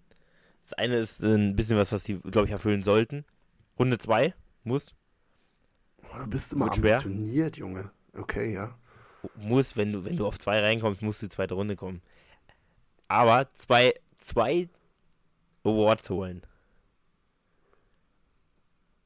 Also, Ist es möglich, in, in ein paar Kombinationen ist es theoretisch möglich, wird ganz, ganz schwer. Und also das ist deutlich unrealistischer als die zweite Runde. Ja, denke ich auch fast. Also, ja, nee, ich glaube, ich meine, die besten Odds würdest du jetzt wahrscheinlich kriegen für SGA, MVP und Chad Rookie of the Year. Ich glaube, das ist, äh, wir können Lou Dort nochmal für Defensive Player of the Year bringen. Weil, also, kein Shade auf Lou Dort. Ich bin immer wieder überrascht, dass er, der muss, dieser Mann muss jeden Abend den besten Spieler des anderen Teams verteidigen. Jeden Abend. Also egal, ich gucke Ja. wirklich viele Thunder-Spiele. Der schlägt sich mit Steph Curry eine Nacht rum, jagt den um jeden Screen. Die nächste Nacht Anthony Edwards, dann Luka Doncic. Also der kriegt wirklich, der kriegt, der kriegt alles um die Ohren gehauen, was geht. Und ich finde, er macht es echt immer wieder gut. Äh, ja, Für, für, für, für MIP ist auch in den, auch in Top 7 oder so, äh, Jalen Williams auch noch. Äh, denn, aber unwahrscheinlicher Case. Sie sollen auch nur zwei holen. so Runde 2, denke ich auch. Äh, Denver habe ich jetzt zurücklehnen und entspannen. Die hatten so einen kleinen Skid. Ich glaube, aber die spielen sich aus sowas immer wieder gut raus, sind auf drei ganz gut gesetzt. Ich glaube, sie sind einfach, sie werden Top-4-Team sein am Ende und dann einfach auf die Playoffs warten und sich einfach genießen, was da so passieren wird. Also ich glaube, das ist, die Nuggets sind für mich immer noch so, klar, du hast die T-Wolves, die könnten ihnen, glaube ich, gefährlich werden. Das glaube ich echt, weil sie auch so diese Größe matchen können. Aber sonst, du hast gegen die etablierten Teams so, Lakers, Warriors, hast du echt äh, ein paar Vorteile. Deswegen Denver zurücklehnen und entspannen. Ist immer noch ein geiles Team einfach auf vier, ein, auch eines meiner, auch meiner Teams. Die LA Clippers hatte ich genau auf vier in meinen Rankings und da, da wurde ich auch für geflamed. Nicht nur hier im Podcast, Von auch in, in der Öffentlichkeit. Von allen. In der Öffentlichkeit. Von allen. Ähm, haben einen mega kranken Lauf. Und äh, da habe ich als einzigen Vorsatz gesund bleiben. Was gerade nicht so gut das, klappt. Kawhi schon wieder komisch einzige, raus das Einzige, was, äh, was hier noch passieren kann, weil der Harden spielt das, was er. Das, was er. Er spielt eine geile Saison einfach. Trifft gleich 43% von draußen. Spielt eine geile Rolle und ähm, ja. Der Einzige, der sie schlagen kann, sind vielleicht Denver oder so. Und die Bugs. Und, und sie Kawhi. selbst. Ja, sie selbst. Also, das ist das große Problem bei ihnen. Ja, die, die Lineups habe ich auch letztens wieder gesehen. Das, das Lineup, eines der besten Lineups der Liga, so mit Boston Starting Five oder so, ist wirklich dieses Starting Lineup von, von, den, von den Clippers mit Harden und Terrence Mann, Kawhi, Paul George und äh, Ivica Subac. Und äh, auch in den Top 5 äh, als Lineup ist, wo du einfach Terrence Mann gegen Storm Norman austauscht. Also sie haben zwei der besten Lineups der Liga. So, das ist äh, nicht verkehrt. Wir haben, ich habe die Sacramento Kings, auch einfach, finde ich wirklich immer wieder ein Team, was jetzt gut tut, weil die einfach, die bleiben trotzdem, die bleiben gut, die zeigen, dass letzte Saison nicht irgendein Flug war, aber ich habe als auf der Vorsatzliste einen Seven-Footer spielen, der nicht McGee heißt. Das finde ich, äh, ich bin im Western Conference so ein bisschen mehr jokey geworden, finde ich, äh, und das war so mein Start, würde ich sagen. Da habe ich mich ein bisschen angefangen zu fühlen ja, also, weiß nicht, ich, ich, ich hau auf dieser Trommel, glaube ich, jetzt seit, seit den Playoffs letztes Jahr rum, ein, dass sie sich irgendwie Größe holen könnten. Irgendwie, sodass zu Bonus nicht jedes Spiel so einstecken muss bei den Rebounds, auch wenn er krank reboundet. Aber er muss sich halt immer mit diesen Brocken rumschlagen. Und ich glaube, dass das dann in den Playoffs nicht mehr reicht. Ja, also ich habe dann äh, als nächstes kommen in den Rankings die Mavs. Und die Mavs hatte ich vorher Saison leider nicht so gut eingeschätzt, aber Luca spielt so galaktisch. Und äh, ich habe da auch wieder auf Trades bezogen Flügel. Flügel, Flügel, Flügel. Defensive auf dem Flügel. Ja, OG wäre natürlich ein, ein krank gutes Beispiel dafür, was, was jetzt so der perfekte Traum gewesen wäre, aber ähm, das, das müssen, das muss kommen. Also das ist das, was fehlt. Und ähm, ja. Ansonsten ist es eigentlich ein geiles Team. Also wenn das auch das Two-Man-Game dann von Luca und Kyrie noch besser wird, dann ist auch Sky the Limit für das Team. Eigentlich jedes Team, wo Luca ist, könnte der Sky das Limit sein. Also echt bisher echt fast schade. Ja. Ähm, die New Orleans Pelicans, äh, da, da, ist der Frust mit mir durchgegangen, habe ich geschrieben, äh, sollten weiter einfach genauso frustrierend sein wie bisher. Also einfach macht genauso weiter. Pelicans spielt irgendwie zehn Spiele so krass, dass jeder denkt, okay, ihr seid unstoppable, ihr habt irgendwie alles, was man braucht. Ihr habt Defender, ihr habt Größe, ihr habt Skill. Und dann kriegt man wieder so richtig drei eingeschenkt, wo er mit 40 verliert. Dann Zion soll sich ruhig nochmal verletzen. Also da ist er, ja, ein bisschen deprimiert einfach. Und jetzt gerade sind sie auch wieder auf einem echt guten Lauf.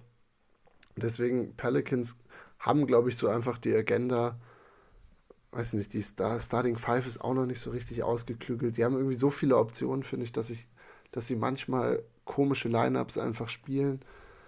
Äh, deswegen ja, Pelicans einfach genauso weitermachen, habe ich ihnen aufgeschrieben, weil das wird wieder zu irgendeinem so 8-Seed oder so führen und dann können sie in der ersten Runde von Playoffs wieder nach Hause. Ja, ich habe die Suns, die habe ich natürlich auch ungern genommen. Der schmeckt gar sag nicht. Sage ich ganz ehrlich.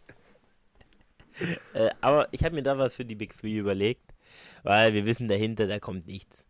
Da läuft der letzte, da letzte, also Piff und Puff läuft da rum, Lull und Lall.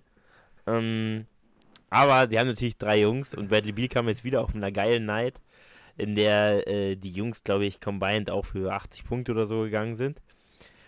Und ich habe aufgeschrieben, die drei Jungs zusammen müssen genau 76 Punkte averagen.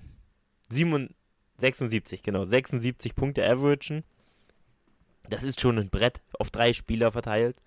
Also, äh, weil Bradley Beal kommt jetzt rein, hat jetzt ein krankes Spiel gehabt, aber das wären jetzt, wenn man durchgeht, 30. Also Bradley Beal müsste auch so 20 und die anderen beiden müssten da dran bleiben. Und wenn du durch drei Jungs schon immer fast 80 Punkte kriegst, dann ist es schon, dann hast du schon gute Chancen, auch viele Spiele zu gewinnen. Ja, dann brauchst du nur noch Eric Gordon immer für stabile 13 und der Rest kann sich die vier ja. Punkte da aufteilen, die noch gescored werden müssen.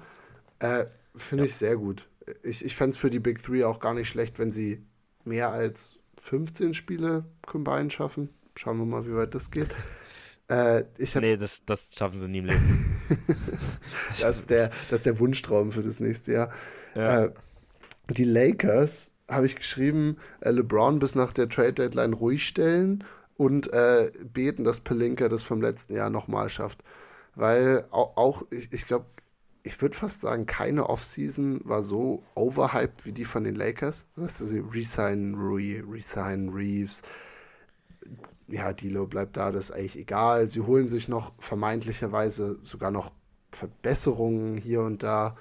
Ja, hat alles nicht so ganz funktioniert. Lakers auch komischen Line-Up-Struggles, auch wie gesagt, Reeves kommt jetzt von der Bank, ihnen fehlt irgendwie Shooting ohne Ende, wenn halt Dilo hin und wieder mal eins von 18 aus dem Feld geht. Äh, deswegen jetzt nicht auf LeBron vertrauen, weil das ist vielleicht eine seiner letzten Saisons. Jetzt nicht, dass der Junge anfängt, sich Kevin Love und sonst wen zu rekrutieren. Das wollen wir nicht sondern einfach hoffen, Pelinka holt den da ein paar Shooter ran. Ich weiß gar nicht, ob sie jetzt einen Big Splash machen wollen. Wir haben heute, wir haben Levine gesagt, Murray. Ich weiß nicht, ob sie so groß irgendwie gehen wollen, sondern ich, ich fände wirklich, holt dem Jungen irgendjemanden und den Jungs da, also Anthony Davis spielt so krass, holt den irgendjemanden, der über 35 Prozent von draußen wirft. Das ist alles. Ich glaube, ich glaube, sie wollen den Big Splash. Also ich denke, Levine schon hat man ja viel gehört. Wäre, glaube ich, nicht gut aber das sind die Lakers. Und ich, wir können auch nochmal in die Folge reinhören. Ich habe gleich gesagt, ich fand die overweighted, die, die, die Offseason. Hattest du echt einen guten Riecher. Mit allem, wo du irgendwie gegen den Strom gegangen bist, hattest du wirklich einen guten Riecher. Ja, ja, da, am Ende der werden die Lakers vermutlich Meister genau mit dem Team. Dann. Äh, ist unwahrscheinlich. Aber, äh, nee, ja, da, da hatte ich auch echt Glück. Also, es, es äh, läuft echt gut, meine, Analystenkarriere. Aber mit einem anderen Team, das habe ich zum Beispiel viel, viel schlechter eingeschätzt, dass jetzt kommt das Team, das sind die Rockets. Und ähm, die sollen Denver 2.0 werden. Um Schengen. Ja, die sollen einfach die Offense weiter aufbauen um, um Alperen, weil das ist das ist ein Guy, der kann, der kann das. Und äh, ich habe auch, wie gesagt, da gab es diesen Vergleich zu der dritten Saison oder so von Jokic die Stats sahen genau gleich aus. Also, und ähm, vielleicht ist er im, im Passing nicht. Jokic ist ja auch ein All-Time-Great Passer. Also, vielleicht wird er nicht so gut. Aber besonders was die Post-Moves angeht, als da ist er ihm, da steht er ihm im Nichts nach. Und ähm, ja, die sollen einfach weiter zocken und äh, auch äh, auf jeden Fall ins Play-In kommen. Und äh, ja, einfach dann den Weg von Denver gehen. Weil die waren auch über Jahre immer so ein Team, was sich in die Playoffs mal, aber meistens eher nicht gekommen ist und dann halt den Big Splash gemacht haben. Auch vor allem ohne sich komplett zu übernehmen in irgendwelchen Trades und Superstars und Rekrutierungen und so wie die Rockets, so einfach weiter qualitative Spieler sammeln und sammeln, gucken, was man aufbauen kann. Ime Yudoka ist, glaube ich, da auch ähnlich wie Malone, finde ich. Das sind so, so gritty Coaches irgendwie, die, die da irgendwie so im Team auch Identität so richtig reinfeuern. Und ja, die, die Rockets finde ich auch einfach eine, eine geile Story. Wie gesagt, wenn du es schaffst, dass Dylan Brooks irgendwie so die Saison seines Lebens spielt und Memphis auf einmal komisch aussieht, dass sie ihn gehen lassen, äh, auch wenn es natürlich Sinn gemacht hat zu dem Zeitpunkt, dann hast du echt einiges richtig gemacht. Äh, die Golden State Warriors äh, habe ich als Vorsatz Draymond in erfolgreiche Langzeittherapie stecken und herausfinden, was letztes Jahr vor den Playoffs mit Wiggins passiert ist. Und ich finde, das sind zwei, das sind die zwei Moves, die sie retten können, weil ich weiß nicht genau, niemand weiß, was mit Wiggins passiert ist letztes Jahr. Er war einfach weg für zwölf Wochen, kommt wieder für die Playoffs. Und seitdem ist er eigentlich nicht derselbe. Ist nicht der, der ihnen geholfen hat, den Championship zu gewinnen. Und ja, Draymond muss einfach aufhören, Leute in Schwitzkästen zu nehmen. Und dann sind wir da. Irgendwas mit dem Kult, sage ich, ist bei Andrew Wiggins passiert. Der immer, immer schon, also hatten wir auch schon äh, geredet. Es ist so ein Spieler, der ein bisschen mystisch ist, finde ich, Andrew Wiggins. Also hatte auch, als es dann um die Impfung ging, äh, auch da Probleme gehabt. Also das. Äh, ich, ich sage, er ist in irgendeinem Kult. Oder sein, ich weiß nicht, ich will jetzt nicht zu tief reingehen, aber ja, also ich, ich finde aber, wir sollten den Deep Dive für Andrew Wiggins nutzen im, West, im Westen. ähm, ich habe die Jazz und ich habe ein bisschen was, ja, ein bisschen auch ein, ein, was ich mir irgendwie selber wünsche. Und ich habe aufgeschrieben, die Jungs sollen Lauri traden. Krass. Okay, dann lass, ja. da, dann lass da jetzt, ich meine, wir sind schon ein bisschen weiter fortgeschritten, aber das ist hier einfach unsere Willkommensfolge an alle. Äh, lass da ein bisschen drüber reden. Wo siehst du mhm. Lowry? Weil ich finde Lowry ähnlich, jetzt nicht wie Levine, ich finde Lowry viel besser als Levine, aber ein, wirklich ein Typ, den, den kannst du mir überall geben. Also der wäre, hm, so wie er sich also entwickelt halt, hat. Kein defensiver Stopper, aber ist halt ein Spieler, der nicht viel den Ball braucht der effizient scored, der lang ist, also der kann dir trotzdem einen Block geben.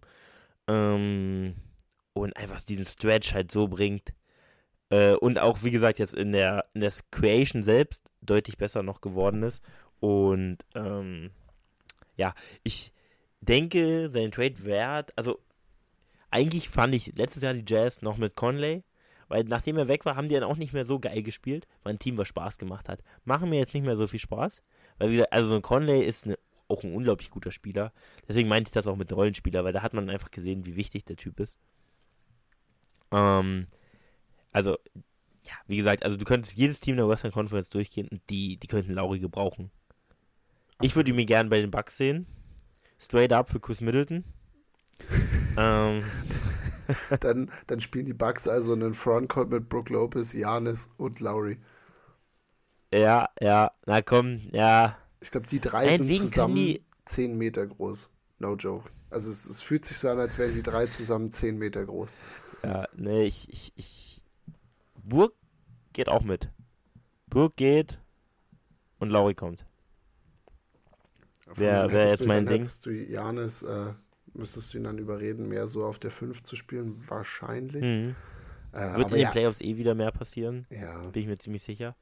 Und äh, ja, Lauri kann ja auch ein bisschen, der kann auch mal einen Fünfer verteidigen. Also so ist es ja nicht. Ist dass super er da jetzt, lang. Also, ja, ja. Der gibt dir Hat oft Spacing. auch Highlight-Blocks immer gehabt. Ja. ja. Äh, nee, ich, ich, also wie gesagt, du kannst du überall, überall reinwerfen. Und ähm, ja, wie gesagt, denn die Jazz, also Lauri soll einfach jetzt in seiner Prime, in der er gerade ist, soll er einfach in einem Team spielen, wo er wenigstens Playoff-Ambitionen hat. Weil das war ja irgendwie das Geile bei den Jazz. Die hatten ja diese Playoff-Ambition trotzdem. Obwohl sie kein sehr, sehr, sehr gutes Team war. Aber so ganz ohne finde ich irgendwie, das ist irgendwie schade für ihn. Bin ich bei dir. Also ich habe vorhin auch bei den Heat gesagt, die sollen so weitermachen, aber also wenn die Heat irgendwie Laurie Markinen landen würden, wäre ich da jetzt super nicht abgeneigt, weil das wäre, wenn du Bam und Lowry auf der 3 und der 4 hast, weil eigentlich ist Lowry dann eine jüngere und viel geskilltere Variante als Kevin Love. Und ich finde immer noch jedes Mal, wenn ich Kevin Love sehe, dass der zehn Jahre jünger wirkt. Also der ist wirklich, der macht seine Outlet-Pässe, der reboundet, der kann noch ein bisschen shooten und Lowry kann das alles noch viel besser, plus dass er noch viel mehr eigenes Scoring hat. So, aber äh, ich glaube auch, dass Lowrys Trade-Wert relativ hoch sein wird. Also ich würde mich jetzt wundern, wenn der nicht für vier First-Round-Picks geht. So, also das sind, glaube ich, die Dimensionen, die du mit ihm machen, annehmen musst, weil er ist jetzt ein All-Star, ja, hat gezeigt, was er kann. Wie würdest du Tyler Hero für ihn abgeben? Ja.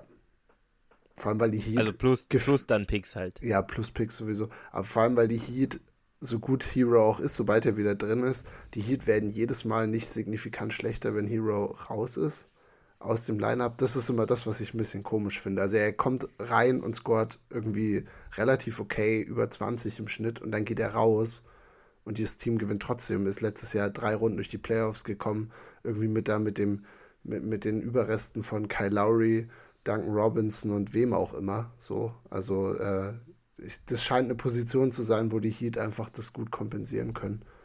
Ja, aber Hero, ja. Hero würde ich, also für Lowry, gib ihn mir. Das Ding ist ja, dass sie ihn halt für Spieler, damals für Harden, der damals noch MVP Harden war, wo das war noch ein ganz anderes Kaliber als, äh, als der Harden, der da war. Das war wirklich MVP Harden. Für den wollten sie ihn schon nicht abgeben. Mhm. Und ich habe immer das Gefühl, sie wollten auch Duncan Robinson nicht abgeben. Ähm, ich finde immer, die, die Heat da, hängen da zu sehr an ihren jungen, selbstentwickelten Geist, weil ich, also ich könnte mir vorstellen, dass sie sagen, nee, machen wollen wir nicht machen, wegen Tyler Hero. Aber ey, Lauri, dann würde ich die Heat auch gerne wieder gucken. Dann würde ich die wirklich gerne gucken, weil das einfach so ein geiler Typ ist. Ähm, da würde ich mich richtig drüber freuen. Das wären, wären, weil er da halt competen könnte. Wäre dann auch wirklich für die Bugs auch wieder ein, äh, ein böses Line-Up. Wäre eklig, glaube ich auch. Also alles, ja. was sie, wie sie dich dann attackieren können, der hat, dann hat Jimmy so viel Platz für seine Drives. äh, ja, dann äh, Injury Timeout vorbei. Letzten paar Teams jetzt hier. Ich habe Memphis, glaube ich. Aber bisher haben wir uns echt, haben wir, hat es gut auf, äh, gut, ist es gut aufgegangen mit der Teilung hier. Ich habe mhm. Memphis Return of the Jar geschrieben. Äh, das heißt, sie sollen einfach nur den Waffenraum gut bewachen und ein Aid-Seed werden. Ich war natürlich, als ich das geschrieben habe, war ich noch ein bisschen mehr gehypt, weil sie irgendwie drei von drei Spielen gewonnen haben, seitdem er wiedergekommen ist. Dann war er irgendwie krank für ein Spiel, haben dann auch einmal ordentlich eingeschenkt bekommen. Ich glaube sogar letzte Nacht. Also es ist so, ich von den Memphis noch ein bisschen mehr, ich will noch ein bisschen mehr ähm, Stichprobe haben. Ich gucke sie jetzt auch gerade wieder sehr gerne.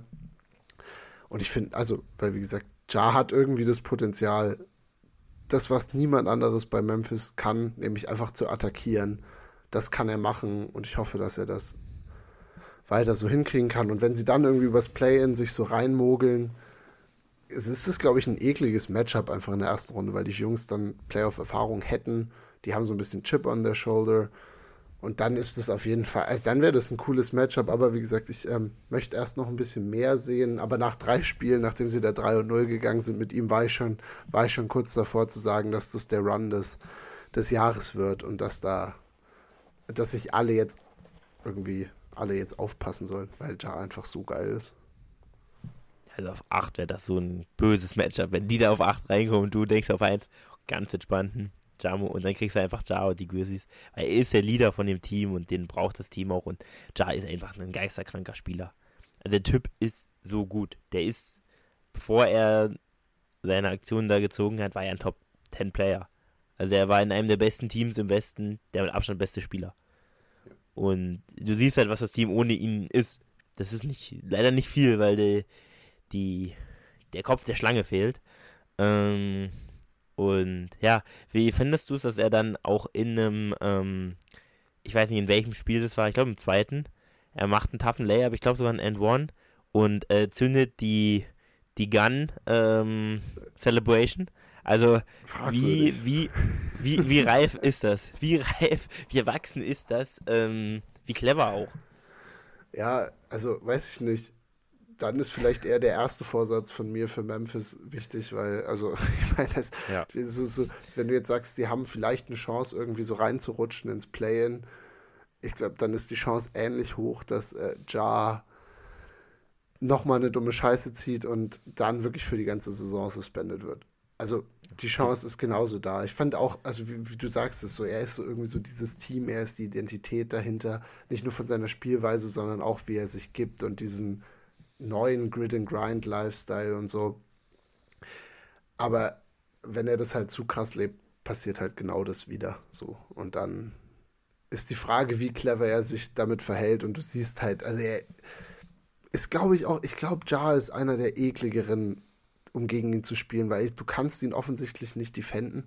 Und der Junge ist so groß an der Trash Talk Front. Also ich habe die ersten, das erste, die zwei Spiele gegen die Pelicans geguckt die ganze Zeit. Der hat seinen Mund offen, der quatscht die alle voll. Also das ist wirklich, glaube ich, einer der ekligeren Spieler, weil er, also ja, also offensichtlich kritische Lebensentscheidungen trifft, aber auch auf dem Feld andere gern, gern so ein bisschen auf Krawall bürstet. He, he bags it up. Also er, er, ja. er spielt ja aber auch genauso. Also er, er kann es ja auch machen. Genauso. Ja. Ähm,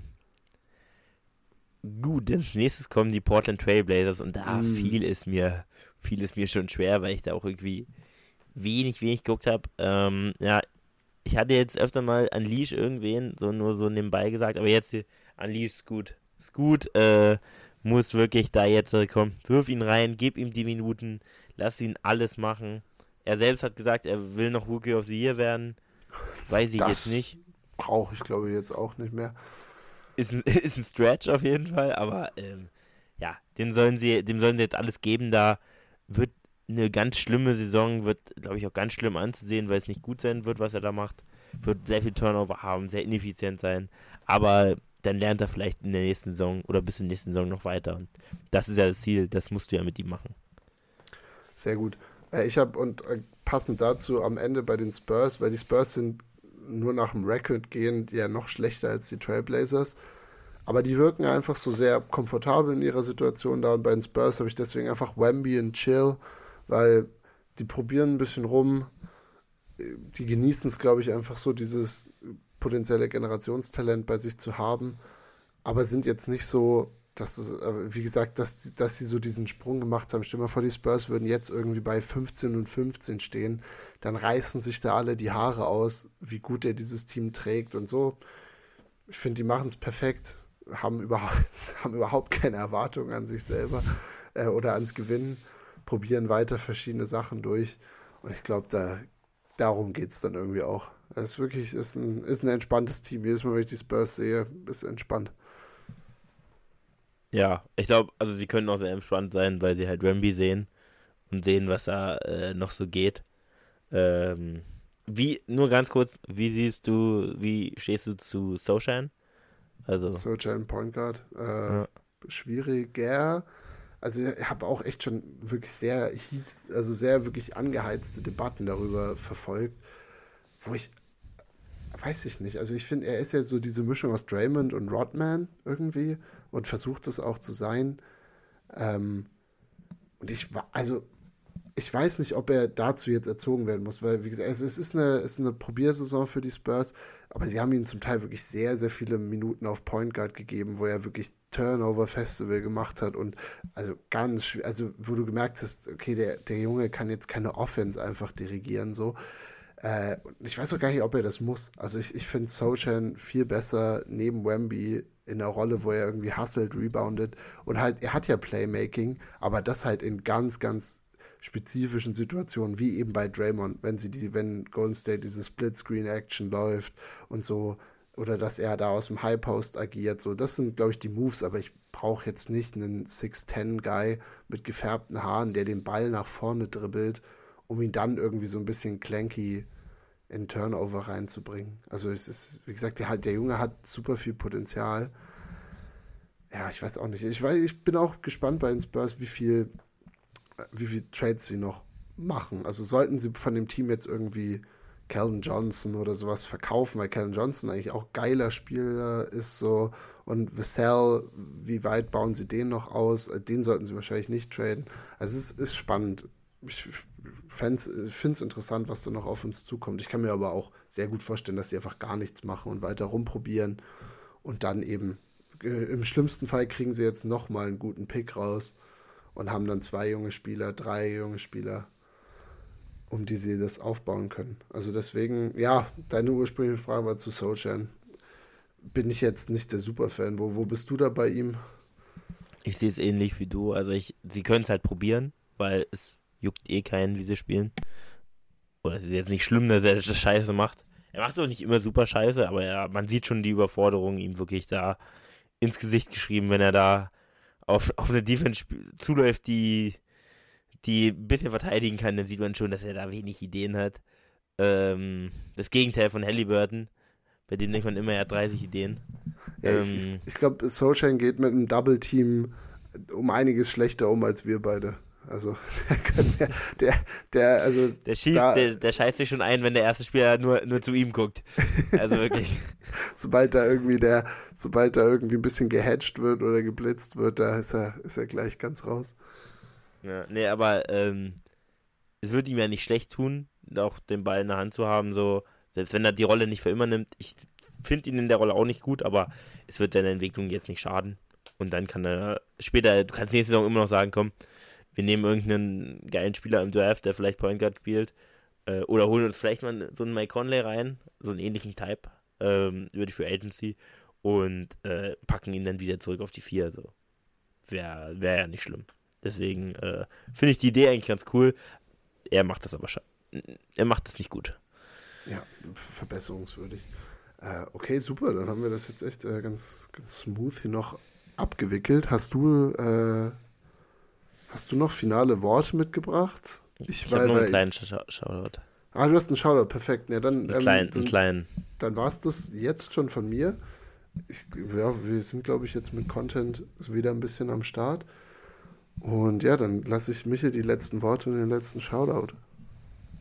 Also mein Shoutout geht an Gefragt gejagt und Alexander Bommes. Also wirklich deutsches Fernsehen, ähm, allein dafür bezahle ich den meinen Rundfunkbeitrag schon liebend gern. Also, ähm, das ist wirklich äh, unglaublich gut. Unglaublich gute ähm, Moderation, unglaublich gutes Spiel. Und wir hatten ein Brettspiel und haben in den letzten Tagen sehr, sehr viel gespielt. Gab es im Aldi. Und äh, ja, ich habe mich da komplett reinversetzt. Also du kannst dann auch Jäger spielen, du kannst, äh, also ich weiß nicht, wie gut jetzt auch die Zuschauer die Sendung kennen, ich hoffe sehr gut. Ähm, ich äh, finde alles gut an der Sendung. Also, äh, du hast richtig diese Prinzipien und kauft euch das, ist auch ganz lustig, weil dann weißt du ein paar Sachen nicht, dann weißt du wieder doch was. Und äh, ich habe mich da, wie gesagt, voll, voll reingefühlt. Also ich war kurz davor, da mehrere tausend Euro zu gewinnen. Da war ich, also mir ging das so ganz schön an die, an die, an die Nieren. Vollkommen fair. Guter Shoutout, finde ich auch. Deutsches Fernsehen hin und wieder mal pushen, weil das Format ist einfach Gold, ist Killer. Ja, ja. Auch, auch alle Persönlichkeiten der Jäger, also ja, super gute Sachen. Äh, und genau, das, äh, das war's dann. Äh, und äh, macht's gut.